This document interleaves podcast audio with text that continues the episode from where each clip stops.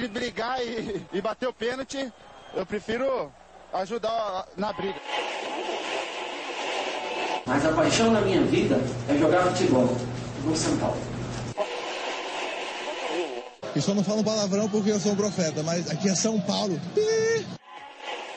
E começa agora mais um SPF Cast, o podcast da torcida tricolor.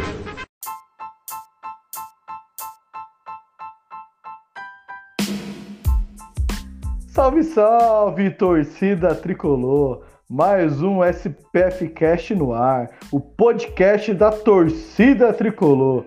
E para você que acha que São Paulino tem paz, amigo, São Paulino não tem paz. Isso já é, é uma coisa tá no DNA do São Paulino.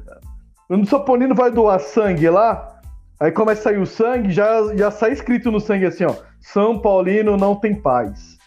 É incrível. Depois de uma goleada, a gente vai e faz um jogo horrível, péssimo. Um jogo que o torcedor estava tão animado, tão animado e querendo tanto a vitória, o São Paulo entra em campo e faz aquilo. Na verdade, São Paulo não entrou em campo, né? Mas não estou sozinho aqui para falar mal do São Paulo hoje. Estou com ela. Boa noite, Maria.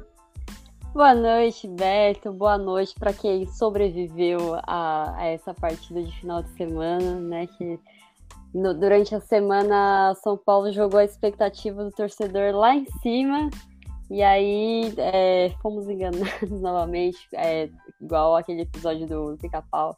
Fui tapeado e é assim que a gente se sente, felizmente. Mas o importante é que a gente tem companhia aqui para poder desabafar, né? O como diz a, a música da, da famigerada Marília Mendonça, ninguém vai sofrer sozinho, todo mundo vai sofrer. Então, bora lá para mais um episódio. É tipo isso, todo mundo vai sofrer, todo mundo tá sofrendo, para falar a verdade, né? Como que pode o, som... o torcedor hoje ele tá simplesmente pensativo? Como pode um time oscilar tanto as suas performances, os seus jogos dentro de um intervalo curto de dias? São Paulo jogou quinta-feira, conseguiu fazer quatro gols na portuguesa, jogando bem, e entra pro clássico do Curica e não joga bola, simplesmente não joga. Fica assistindo o time adversário jogar.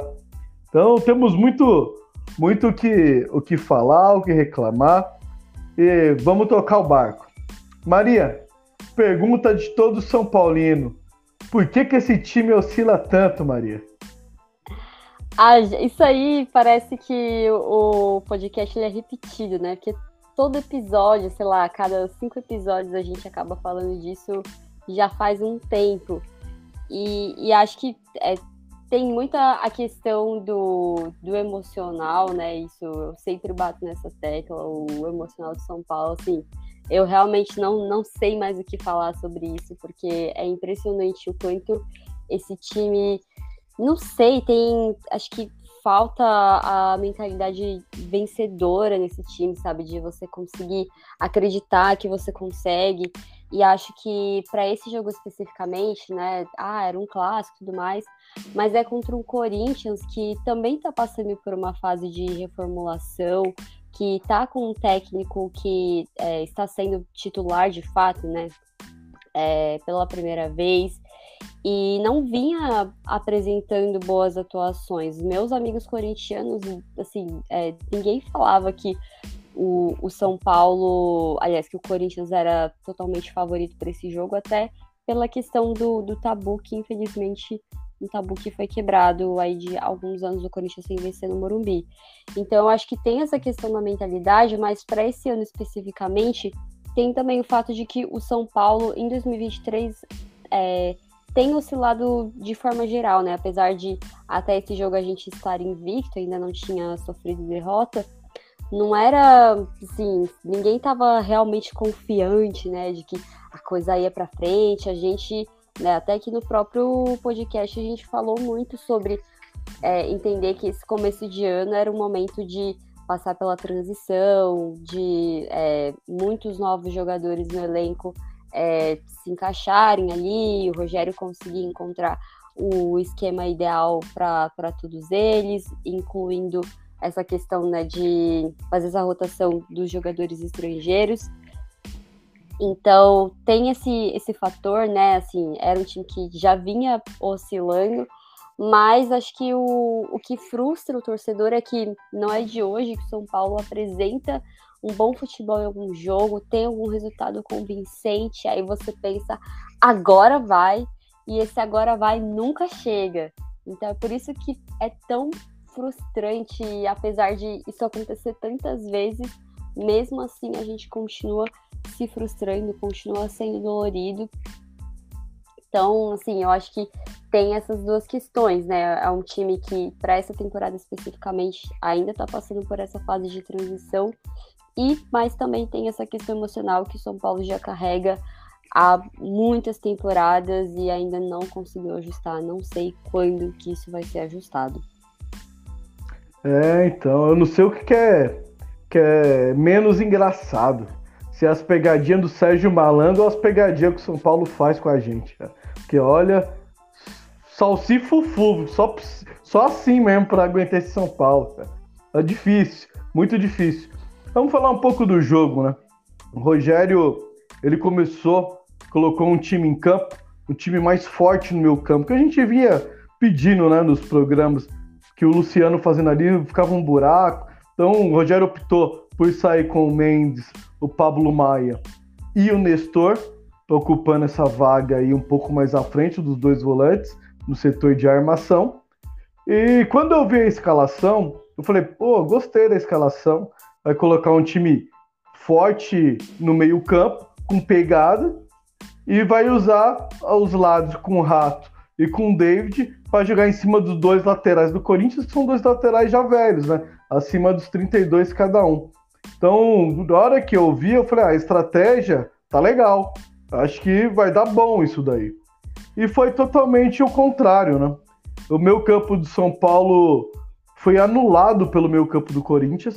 Renato Augusto jogou com muita liberdade, tanto que ele achou que ele não existe você jogar com três volantes é porque o Nestor é um volante também. Você joga com três volantes. Você deixa o Renato Augusto, que é o principal criador de jogada do time adversário, livre para dar o passe, pensar o que ele quer fazer com a bola. E quando ele dá o passe e o Fagner vai na linha de fundo, os volantes só ficam olhando. Ninguém vem para a entrada da área para impedir justamente o passe para trás. O que o Rogério falou na coletiva está correto. O posicionamento dos volantes no primeiro gol estava totalmente errado. Volante, no momento que ele, ele tem uma bola alçada no fundo, onde um lateral ou um ponta está na linha de fundo para cruzamento, ele tem que fazer a entrada da área para impedir o passe para trás. Isso é básico do volante. Isso é a função do volante. E os volantes de São Paulo ficaram simplesmente assistindo, parado. Eles olharam o passe e ficaram parados. Então, a estratégia inicial do Rogério eu gostei, porém, dentro de campo, não surtiu nenhum efeito. O time do São Paulo só foi jogar, acho que os 20 minutos finais do segundo tempo. Então, Maria, fala um pouco do jogo aí, o que, que você viu do, desse fatídico jogo. Ah, eu acho que esse jogo foi. A gente falou um pouco sobre a questão do Orejuela, e não ia dar para fugir disso nesse, nesse episódio. Acho que ficou aí a prova de que Orejuela não é jogador para o São Paulo e que triste que precise continuar insistindo nisso. Então, acho que está na hora do São Paulo começar a buscar alguém. Né? Eu entendo que ele era o único jogador, jogador possível para esse jogo especificamente, né? Tipo, o próprio Rogério falou que não tinha que fazer a respeito, mas não dá, gente. Não dá mais para. É, porque assim, a gente está no começo do ano, a gente está disputando o Campeonato Paulista, enfim, tem clássico e tudo mais, mas ainda tá. Ainda dá tempo de, de se reverter uma situação que pode se tornar catastrófica lá na frente. Então, eu acho que esse é o, o primeiro ponto. É, já que você respondeu, só te cortando, para uhum. quem não tá vendo a live, para quem tá escutando via podcast, eu coloquei uma enquetezinha básica para Maria. Ela já respondeu antes, né? Mas eu vou falar aqui para vocês. É a seguinte pergunta: Orejuela consegue jogar ainda no tricolor?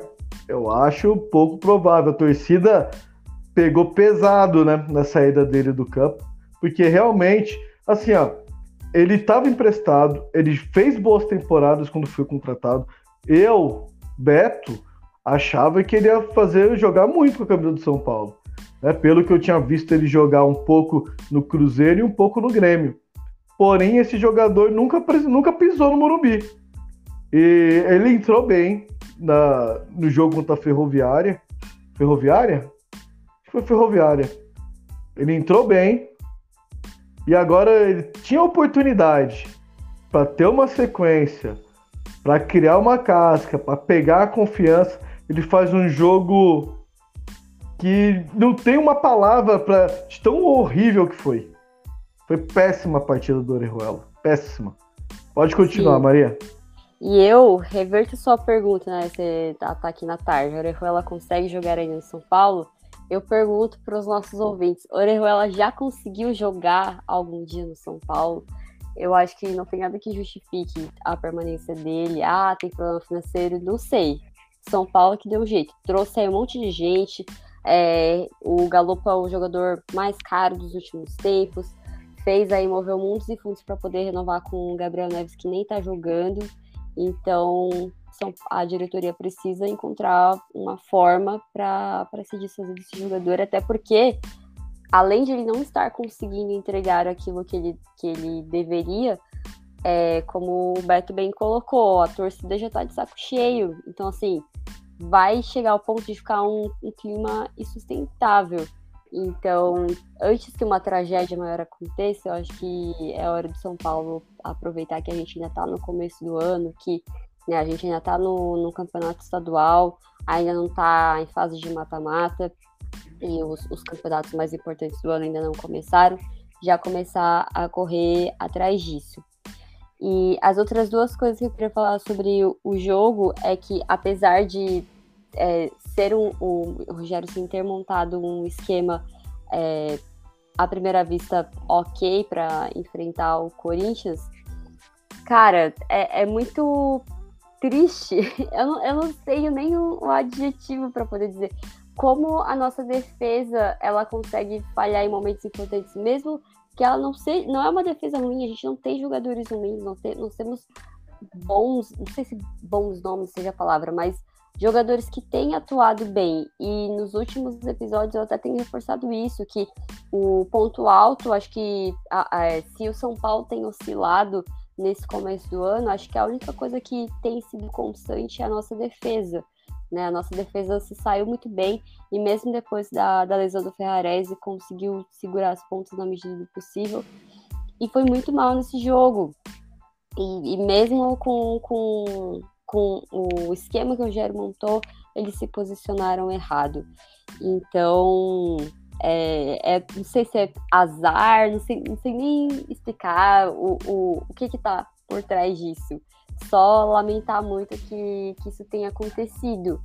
E acho que de todas essas coisas, acho que o ponto mais importante, e é uma coisa que a gente também sempre chama atenção aqui, o quão baixo é o poder é, assertivo das finalizações do São Paulo. E não é de hoje. E entra técnico, sai técnico, e isso é um problema constante. Entra jogador, sai jogador. E é um problema constante. Se o São Paulo é um time que oscila, esse é um problema que a gente tem todo ano, em toda temporada. O São Paulo finalizou muito mais vezes do que o Corinthians. E o Corinthians, mesmo tendo finalizado menos vezes, foi mais assertivo nas suas finalizações. Claro que né? É, eu não sei o quanto de mérito dos jogadores do Corinthians e, e falha do, da, da defesa do São Paulo dá para colocar a culpa nos gols deles. É, acho que tem muito dos dois. Mas não é possível, gente, que o São Paulo, com tantas sinalizações, não só nesse jogo, não consegue acertar e e assim, eu não sei se é um problema de treinamento, eu realmente, assim, já desisti de, de tentar entender o que que tá por trás disso. Porque é com todo jogador e o Caleri que é o é a nossa salvação, digamos assim, ou que era ser a prometida salvação para que né, a gente conseguisse ter finalizações certeiras. não tem conseguido fazer isso por, por causa da marcação em cima dele. E mesmo quando ele tenta, tem, ele sofre do mesmo problema que todos os jogadores têm sofrido.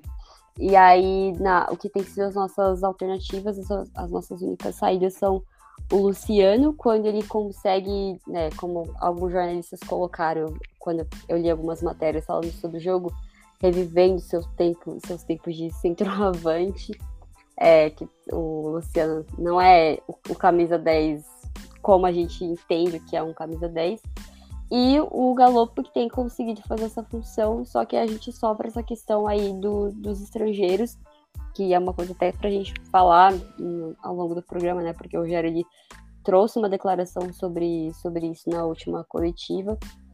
Então, é, mas mesmo assim, eu acho que o fato de que a gente não tinha o Luciano como titular ou não tinha como colocar o Galopo no jogo, não é desculpa, porque outros jogadores conseguiram finalizar, não foi só o Caleri.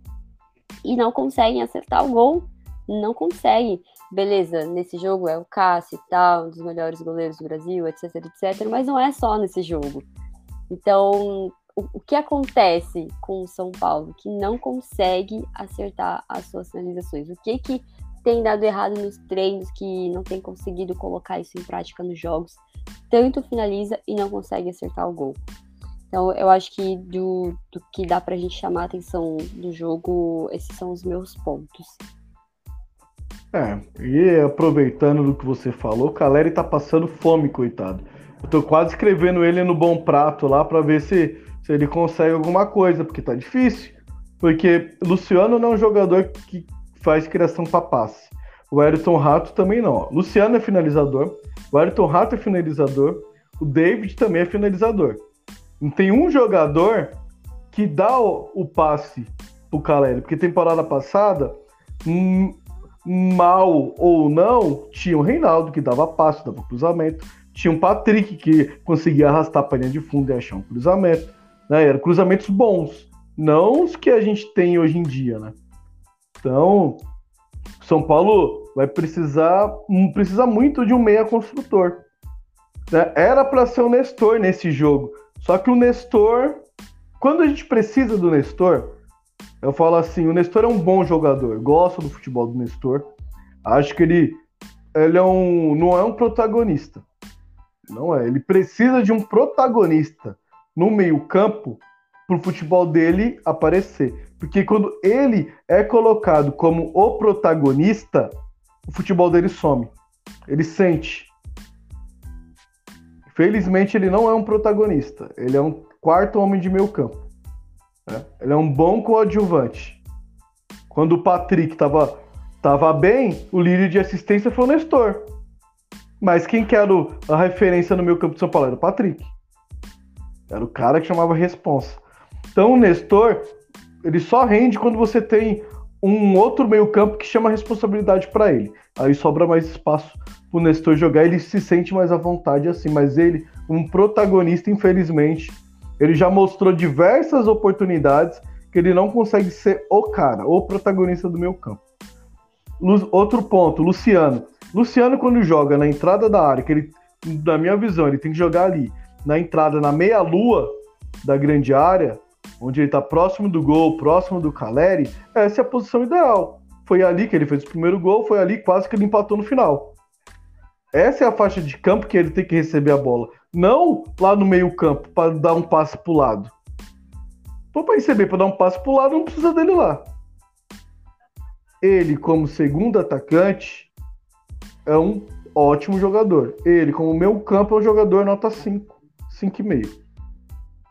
Então fica a dica. Se o Rogério quer continuar insistindo, esquece o Luciano mais recuado. Joga no 4-2-4. Para quem joga FIFA, igual eu jogo FIFA, vai entender muito bem. É dois pontas, dois atacantes e dois meio campo que vai pegar essa bola e vai soltar nos, no, nos atacantes de beirada. Não, não vai construir nada pelo meio. É beirada, correria, individualismo, no máximo uma triangulaçãozinha, cruzamento para área. Esse é o estilo de jogo para jogar no 4-2-4. Então, acho que fica esse ponto. Outra, o último ponto, eu acho que falta um pouco para o São Paulo é, experiência para saber matar jogada. nesse sentido, o Neves faz muita falta, porque o Neves, quando ele vai numa bola e ele vê que ele não vai conseguir ou chegar antes ou tomar bola, ele já vai e mata. O Neves não dá viagem perdida. Aquela bola do Alan Franco em cima do Guedes, ah, pelo amor de Deus. O cara tá quase saindo do campo. Você vai levantar a bola pedindo que a bola saiu? Vai lá, dá uma trombada no cara, joga o cara lá na pista de atletismo, aí você reclama com o juiz falando que a bola saiu. Mas primeiro você pega o cara, pega a bola. Pega alguém, pelo menos. Não simplesmente você vai na jogada e fica levantando a mão e para na jogada. Isso não existe no futebol. Zagueiro tem que zagueirar. O que é zagueirar? É, quando tá apertado é chutão. Você vê que o cara vai ganhar a jogada de você, você mata a jogada. Você não vai deixar o cara passar. Vai dar uma de condomínio Caio, pelo amor de Deus. E justamente a última derrota São, do São Paulo pro Curica foi naquele jogo do condomínio Caio e do Jô. E o Alan Franco deu uma de condomínio Caio e o São Paulo perdeu o jogo. Porque o restante da jogada, puro mérito do Roger Guedes, jogadaço. Levou na linha de fundo, achou um passe primoroso no meio do, do goleiro e da zaga, e o menino saiu pro gol. O restante da jogada, todo o mérito pro Roger Guedes. Só que o meu zagueiro, me desculpa, uma bola daquela ele tem que matar. Tem que jogar o cara lá na pista de atletismo. É batata. Viu que na chegar, manda ele lá embaixo. Aí tomar um amarelinho e segue o jogo. Isso não pode, cara. Isso não pode. Então, acho que esse, esses quesitos aí, o Rogério vai ter que trabalhar. E falando em Rogério, uh, muitos torcedores, isso na mídia, grupos de WhatsApp, tá todo mundo puto e dizendo que ele tem que ser cobrado, que já passou da hora dele ser cobrado. Muitos uh, insatisfeitos falando que ele deveria sair lá na final da Sul-Americana. Então, eu vi uma galera muito, uma galera muito dividida, uma galera cornetando geral, cornetando muito, né? E querendo a cabeça do Sene, querendo a cobrança em cima do Sene. Então, hoje eu vou colocar mais uma perguntinha aqui. Maria, Sene tem culpa e deve ser cobrado? Essa é uma pergunta que Qualquer pessoa que responder ela de forma simples, eu vou discordar, independente de qual seja a resposta. Ele tem culpa? Tem, mas não é só ele que tem. É, é tudo, né? Como qualquer problema no São Paulo, tudo é muito mais complexo do que simplesmente o que é, você tirar a conclusão por causa de um jogo né? E esse jogo do contra o Corinthians, eu acho que ele mostra muito isso, porque o São Paulo do primeiro e do segundo tempo foram completamente diferentes, completamente diferentes, né? Se uma pessoa ela assistisse só o primeiro tempo, ela, aí ela ia sair, tipo, sei lá, se a pessoa chega, ela lá no Morumbi assiste só o primeiro tempo e vai embora no intervalo, ela vai sair dali querendo matar o Jericene. Agora, se tivesse como ela chegar só para ver o segundo tempo, ela ia achar ele um deus, porque o Rogério conseguiu uh, o, a, mudar a, a estrutura do time e fazer com que o time reagisse, contando aí também com o fato de que o Corinthians morreu no, no segundo tempo. São Paulo não conseguiu aproveitar para poder pelo menos con conquistar o, o empate. Então, ele, ele tem culpa? Ele tem, mas não é só ele, são os jogadores, a diretoria. O São Paulo é uma grande bagunça. Então, assim, se você apontar só uma pessoa como culpado, acho que é, você vai estar sendo muito simplista. Ele deve ser cobrado? Aí eu também devolvo uma pergunta: ser cobrado pelo quê? O que, que as pessoas querem cobrar do Rogério Senna? O que, que as pessoas querem que ele faça? Né? Tem também que ver o que, qual que é a expectativa da, dessas pessoas para o São Paulo de 2023. As pessoas falarem que o Rogério ele tinha que ser demitido na final da Sul-Americana no ano passado, eu discordo, porque eu acho que o Rogério ele é o melhor técnico para esse momento que o São Paulo tem vivido, como já contei isso aqui em muitos momentos. Mas eu entendo as pessoas falando, tipo, para ele ser demitido, no, que ali era, foi praticamente o final da temporada do São Paulo, como já aconteceu em outros momentos com outros técnicos, como foi com. Aí, vou, vou citar aqui, ó, 24 minutos de podcast, como aconteceu com o Fernando Diniz, né, que acabou, acho que foi um pouco atrasada a, a demissão dele. Então, eu entendo o ponto de vista dessas pessoas, apesar de discordar. Agora, falar que o Rogério deveria tipo, ser demitido agora, gente, a gente acabou de começar o ano e qual que é a expectativa das pessoas para esse São Paulo? Um time que acabou de ser, sabe, metade do time foi desmontado, trouxe um monte de gente nova, tá passando por questões aí dessa é, falta de planejamento em relação aos estrangeiros, que não é 100% é, culpa do Rogério, tem muitos fatores, a gente falou disso um pouco na semana passada também. Então, é, quer cobrar, cobre as pessoas certas pelos motivos certos. E uma outra coisa que eu sempre coloco aqui, se demitisse o Rogério agora, ou se demitisse na temporada passada, quem que ia trazer?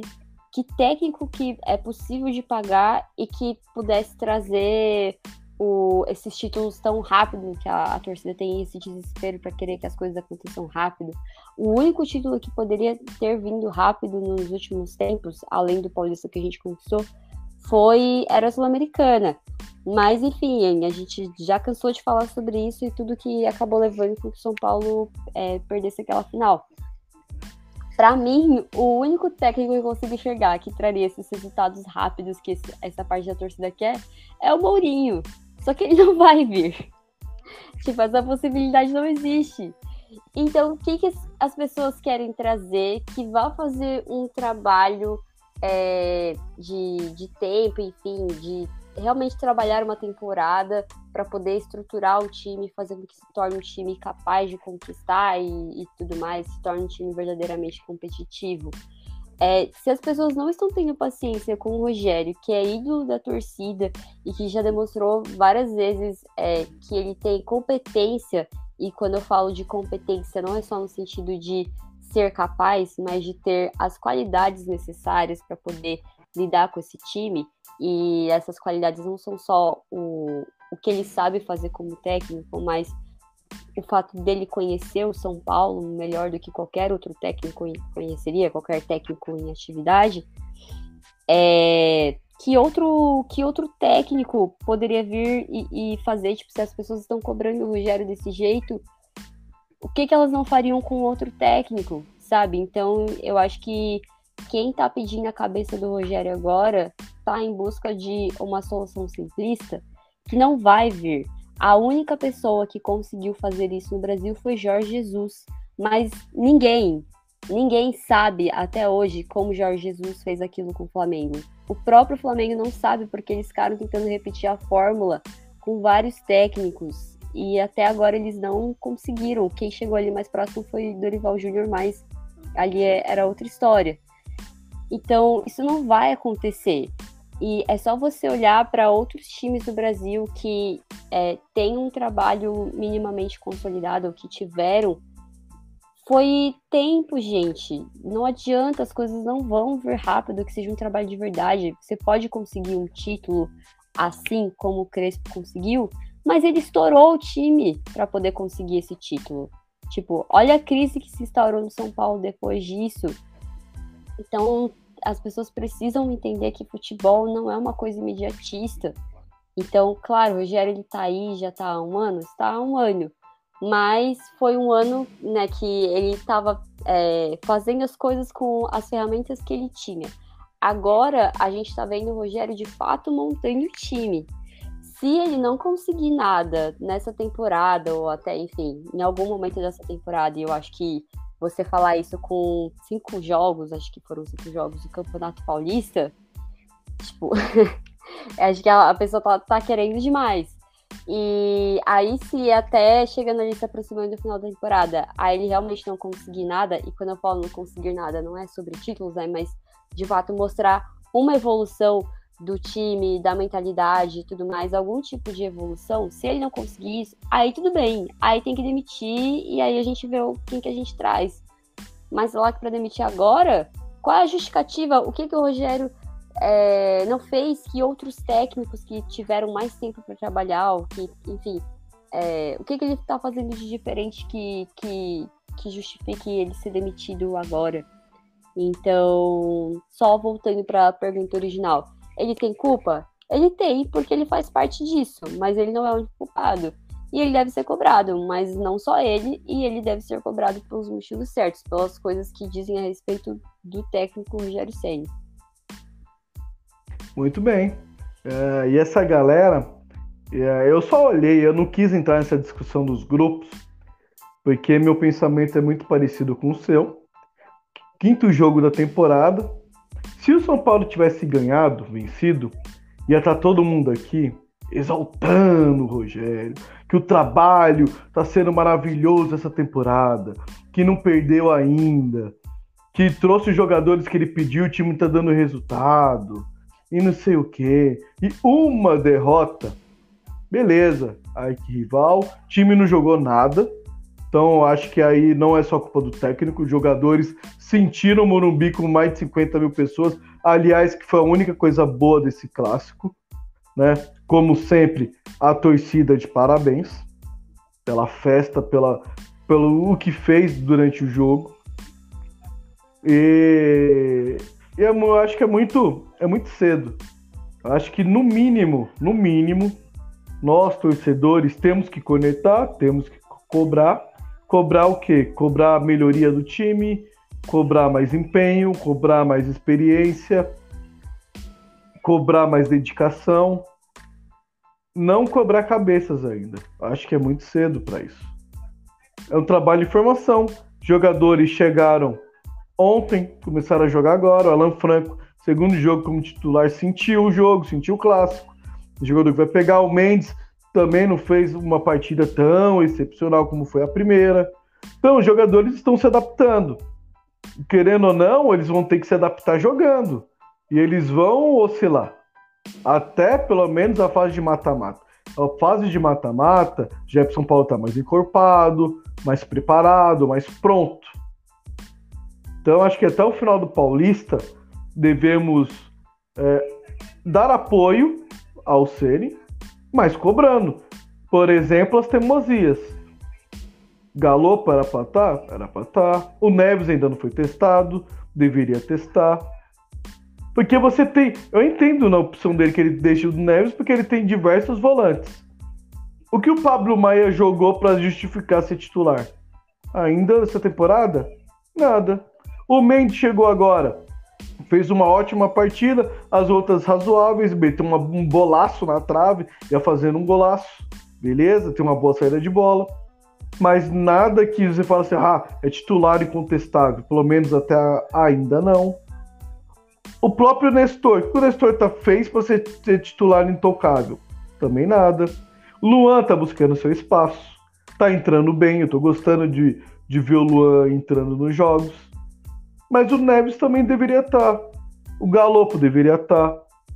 Alan Franco falhou, jogou mal o clássico. Infelizmente temos poucos zagueiros. Infelizmente o planejamento foi errado pelo número de estrangeiros. E a gente já sabe, nosso elenco, essa temporada é mais curto e tem muito estrangeiro. Então é mais curto em dobro. Que a gente não pode usar todos os estrangeiros que tem.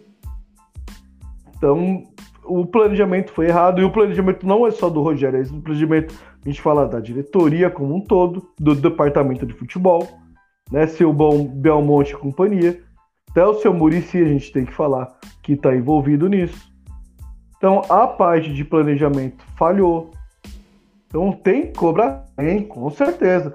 Apoio todo mundo, mas pedir cabeças. Aí a galera tava falando assim: é, esse elenco na mão do Diniz ia ser outro time, ia estar tá jogando muito, e não sei o quê. Pô, a, a, galera não esquece o Diniz, não tem jeito, cara. O Diniz deixou uma. Deixou a, deixou a sementinha dele no São Paulo. Para quem acha que o Diniz só passou por passar pelo São Paulo, não, ele passou e implementou uma sementinha que a maioria, muitos torcedores não esquecem do dinizismo. Só que esses mesmos torcedores foram que pediram a cabeça, foram que cornetaram ele lá. Então eu acho que tem que ter uma, uma coerência aí. Tem que ter uma coerência. Pode ser que esse time do Diniz poderia estar tá, na mão de poderia estar tá melhor? Poderia, só que esse time na mão de Diniz não seria, seria outros jogadores, que o Diniz ia trazer outros jogadores. Então a gente não sabe se o São Paulo ia estar tá bem ou se o São Paulo não ia estar bem. Então acho que a gente tem que parar e refletir. São Paulo jogou mal, jogou péssimo clássico. Fiquei muito puto com isso. Fiquei puto com o time, fiquei puto com o Rogério, fiquei puto com a diretoria, tô puto até agora. Mas não adianta chegar e falar, manda todo mundo embora, porque não tem dinheiro para contratar. Não tem profissionais qualificados. A Camaria falou, é ponto crucial. Quem é o técnico que chegaria hoje e resolveria os problemas do São Paulo? E para vocês ouvintes, fica para vocês, tá? Eu vou falar com o Gil, vamos colocar uma enquete lá no Twitter, tá? Arroba SPSFcast, colocar no Twitter, vamos colocar lá. Para vocês, torcedores, qual o técnico que deveria substituir né, uma eventual saída do Rogério que daria conta em cinco partidas ter um, um time jogando maravilhosamente, envolvendo todo mundo e ganhando de todo mundo. Quero sugestões, porque hoje eu analisando futebol, eu vendo as opções de mercado, não vejo um cara que se vai chegar aqui. Qualquer um que vir vai ser uma aposta. Nenhum tem uma certeza. Então acho que fica esse esse raciocínio aí para vocês pensarem em casa. Mas a parte de cobrar, tem que cobrar todo mundo, porque foi lamentável, foi envergonhoso o, o pelo menos o primeiro tempo que o São Paulo fez diante do Corinthians, diante de mais de 54 mil pessoas. Eu acho que faltou um pouco de respeito, né? um pouco de credibilidade com essas pessoas que saíram das suas casas para ir acompanhar um jogo às seis e meia da tarde em um domingo, um domingo chuvoso. Choveu bastante antes do jogo.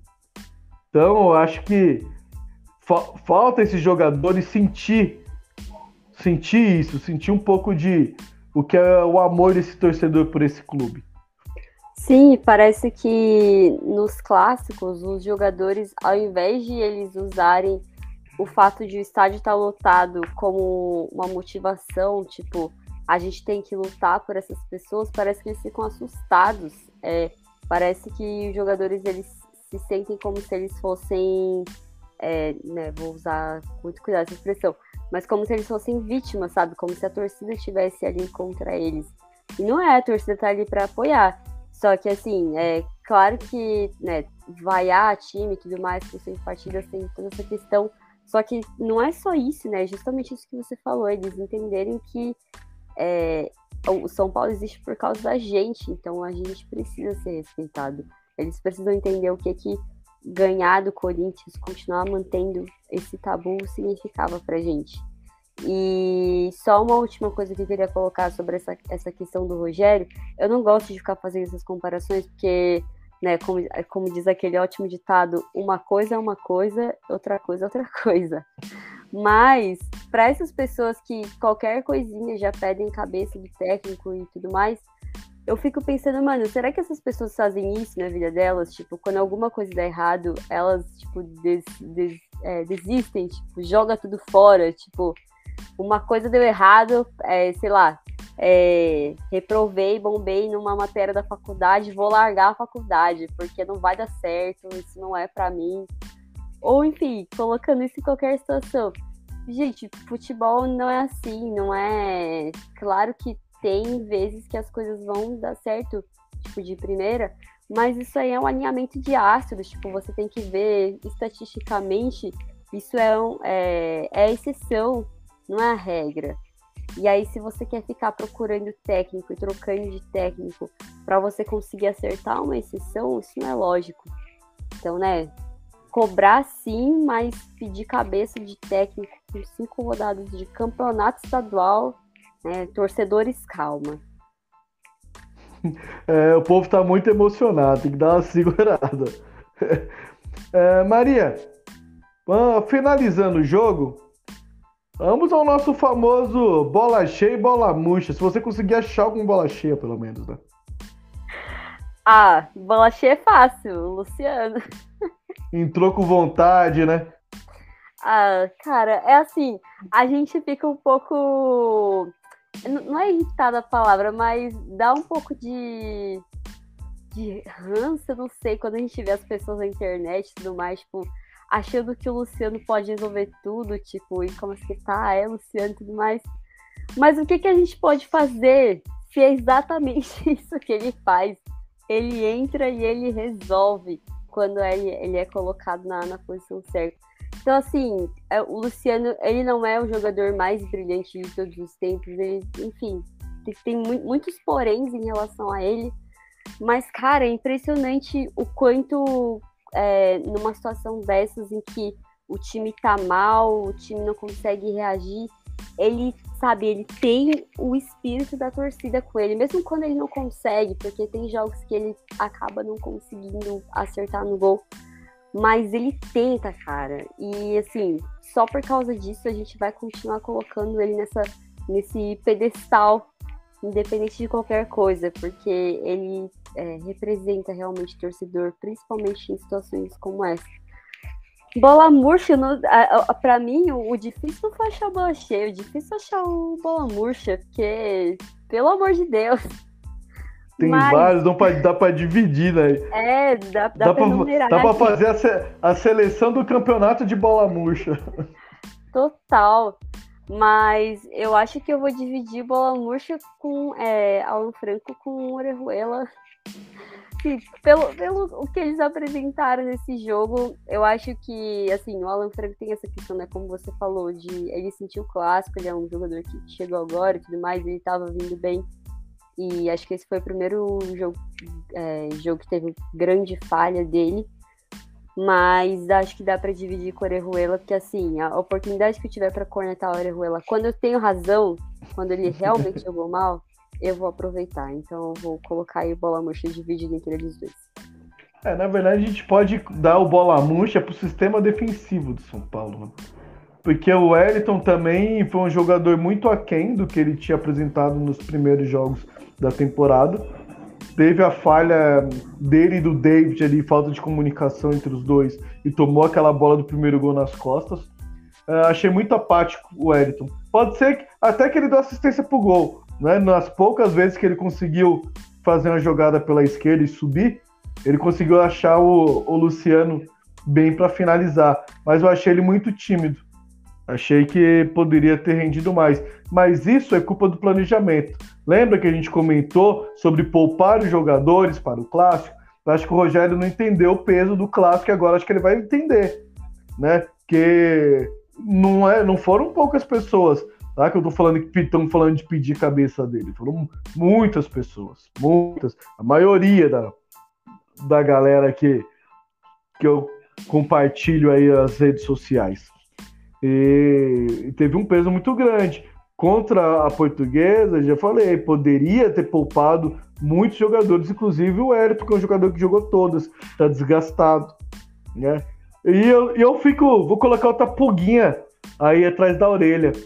Luciano entrou bem, mas será que essa não é a função ideal para esse time do e o Luciano vindo do banco?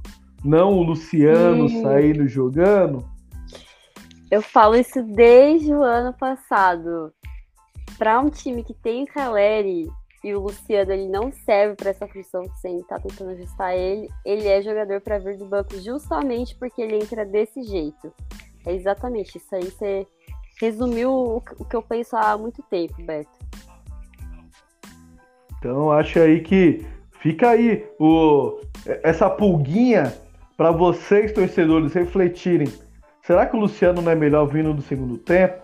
Aí ele vai abrir uma vaga para um galopo, para um, algum outro meia ali, conseguir fazer essa bola chegar no Caleri para o Caleri finalizar. Então acho que fica aí, fica essa pulguinha aí. Isso é exercício para o próximo episódio. Lição de casa. É, concordo com a Maria, bola murcha. Eu coloco o sistema defensivo do São Paulo, falhou bastante, falhou nos dois gols. E o bola cheia, o Luciano veio aí do, do banco com todo o gás, toda a garra, todo o, o ímpeto que o torcedor estava esperando de todo o time, apenas o Luciano demonstrou. E tirando o Caleri, que sempre é o Caleri, né? Briga por todas as bolas. Então, acho que fica. Tá bem resolvido, unanimidade aí. Bola cheia e bola murcho. Maria, é, já falamos da torcida que compareceu muito bem, falamos desse clássico que o São Paulo não jogou.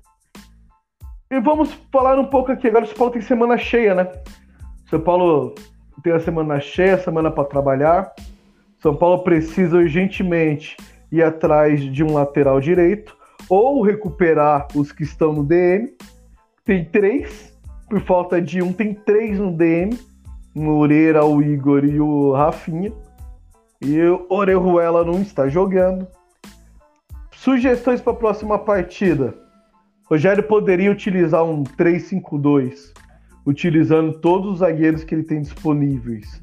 Aí jogaria o Wellington numa ala e o próprio Caio para fazer a outra, ou o Wellington Rato, que é um jogador bem dinâmico, para fazer a outra ala, ou vai ter que ir de Orejuela. O Rogério, na entrevista, disse que só tem o jogador, só Orejuela disponível, e que ele vai ter que saber lidar com as vaias, que ele vai utilizá-lo nas demais partidas por não ter outro jogador da posição. Dito isso, que você, Maria Ceni, faria? Bom, como eu já bem disse, por mim, o Orejuela não tinha nem, nem ido treinar essa semana, já assinava ali a rescisão dele, falou, vai com Deus, pagar seu FGTS aqui, o seguro-desemprego. Mas, brincadeiras à parte, eu acho que o Rogério ele vai continuar insistindo no Orejuela, porque o Rogério seria teimoso e porque é um jogo contra o Santo André. Então, assim, olhando por esse lado, eu acho que não, não é um grande terror se ele colocar o Orejuela de novo, porque realmente a gente não tem opção. Só que, pelo que ele apresentou nesse jogo e que ele tem apresentado, né, nas passagens dele pelo São Paulo de forma geral, eu acho que era o caso sim do Rogério é, tentar improvisar jogadores enquanto a gente não consegue é, encontrar um lateral, né? Já que tá todo mundo no DM, né? Que você perguntou. Tem o, o. Ou São Paulo vai ter que recuperar esses laterais, ou vai ter que ir atrás de, de algum. Eu não sei qual que é a missão mais impossível nesse momento. Então, já que a gente tem jogadores dinâmicos, jogadores, né? O próprio Caio fez a função do Orejuela e, e ele não foi chamado nem para ser para ser lateral e ele não era o lateral do lado que o Orejuela joga. Então, e ele conseguiu, tipo, foi o primeiro jogo, ele chegou ali de caindo de paraquedas e conseguiu segurar as pontas na medida do possível, né? Não foi Quase deu uma assistência. Então, pois é. Então, eu acho que é o caso de para esse jogo, né? O São Paulo tem essa semana inteira para treinar. É o caso de se, independente de, de ir com o titular ou não, é, começar a buscar alternativas para improvisar e até uma saída para poder, né, ser saco um jogador estrangeiro para poder colocar um Galopo ou um Gabriel Neves, enfim, para poder colocar esses jogadores que não têm conseguido circular pela questão do, do excesso de estrangeiros ou limite, né? Boa. É, concordo com você. Acho que uh, o Orejuela apresentações muito ruins dele, né? Não só desse jogo. Ó. Toda vez que precisou do Orejuela e nunca correspondeu com a camisa do São Paulo. Infelizmente, é daqueles jogadores de time, posso dizer jogadores de time pequeno, não consegue, chega no time grande e sente a camisa. Mas, dito isso, São Paulo e Santander, se eu não me engano, é no sábado. O jogo é em Santo André. Maria, palpites. Santo André e São Paulo, lá em Santo André. É, só eu vi aqui no Google, puxei, é no, é no domingo mesmo o jogo. É no né? domingo? Em quatro horas. Palpites. ah, esse jogo aí me deixou muito, muito para baixo, porque no, no outro episódio eu tava com a moral lá em cima. Falei, nossa, foi a única que tive coragem de meter um 3x0 São Paulo Portuguesa. São Paulo foi lá e fez 4x1. A gente vai arrebentar no Majestoso. Foi lá e perdeu de 2x1. Então, diante, diante desse cenário, eu vou colocar aí um 1x0 pro São Paulo, Santo André vindo fechado. E não sei como que vai estar o psicológico desse time. Tudo pode acontecer, né? O São Paulo pode decidir jogar igual como jogou contra a Portuguesa, ou pode decidir jogar igual foi no, no clássico. Então, mas eu vou chutar baixo, vou meter um 1x0 pro São Paulo. É, o psicológico nunca é o forte desse elenco do São Paulo, né? Isso já foi provado diversas vezes. Então, a gente vai ter que esperar para ver como esse time vai se apresentar depois dessa, dessa derrota, depois dessa cobrança, porque a torcida tá muito puta. E com razão, porque o São Paulo não jogou nada. E a gente vai ter que esperar para ver como que esse time vai responder.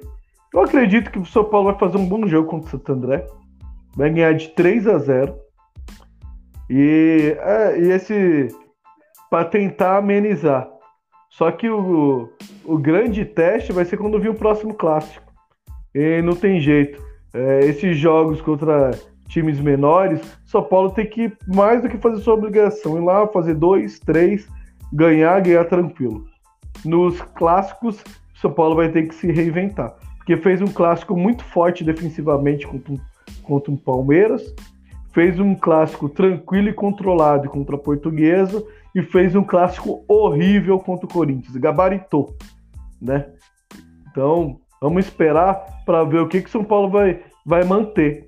Se é aquele jogo aguerrido contra o Palmeiras, se é jogo controlado e tranquilo contra a Lusa, ou se é esse jogo horrível contra os Curica. Então, fica aí o, o pensamento de qual São Paulo vai aparecer. Aí vai e aparece todos, cada dia é. um.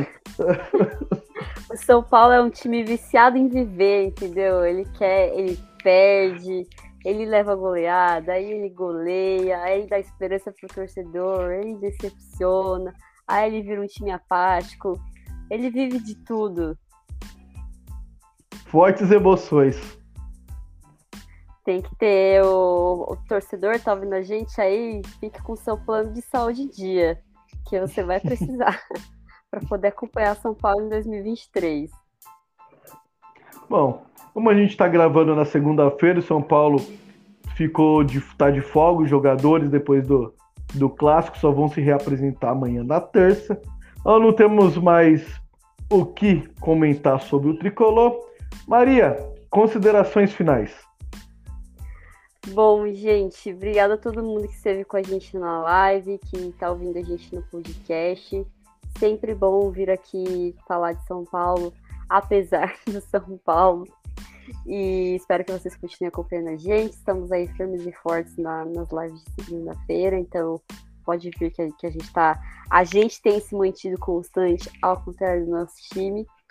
E deixa aí o convite para quem curte um conteúdo sobre futebol mais relacionado às questões sociais, política, para me acompanhar, acompanhar os meus companheiros do Contra-Ataque. A gente está em todas as redes sociais, temos podcast, temos nosso Medium. E para quem quiser me acompanhar no Twitter também falando várias groselhas, não apenas sobre São Paulo, me segue lá, arroba Spider. E é isso, tamo junto, até a próxima. É isso aí, aproveitem, sangue a Maria e também comentem com seus amiguinhos, apresentem o SPF Cash para eles. Estamos em todas as redes sociais como arroba SPF Cash. Então, vai lá, segue nós no Twitter, no Insta, aonde você quiser, chama os amiguinhos, compartilha, fala, ó, galera aqui, ó, da hora, detona São Paulo, que também isso não é, não é difícil, né? São Paulo só dá motivo pra gente cornetar, a gente tenta falar bem e São Paulo vai lá e caga. A gente vai a gente falar bem e o São Paulo vai lá e caga. A gente fala a verdade. Mas é isso aí. Agradeço a todos vocês que acompanharam aqui pelo YouTube, a vocês que estão ouvindo como podcast. Então, até o próximo programa, que vai ser depois né, do jogo do Santo André e São Paulo. Esperamos estar mais felizes, mais contentes e mais iludidos com esse tricolor que só engana a gente.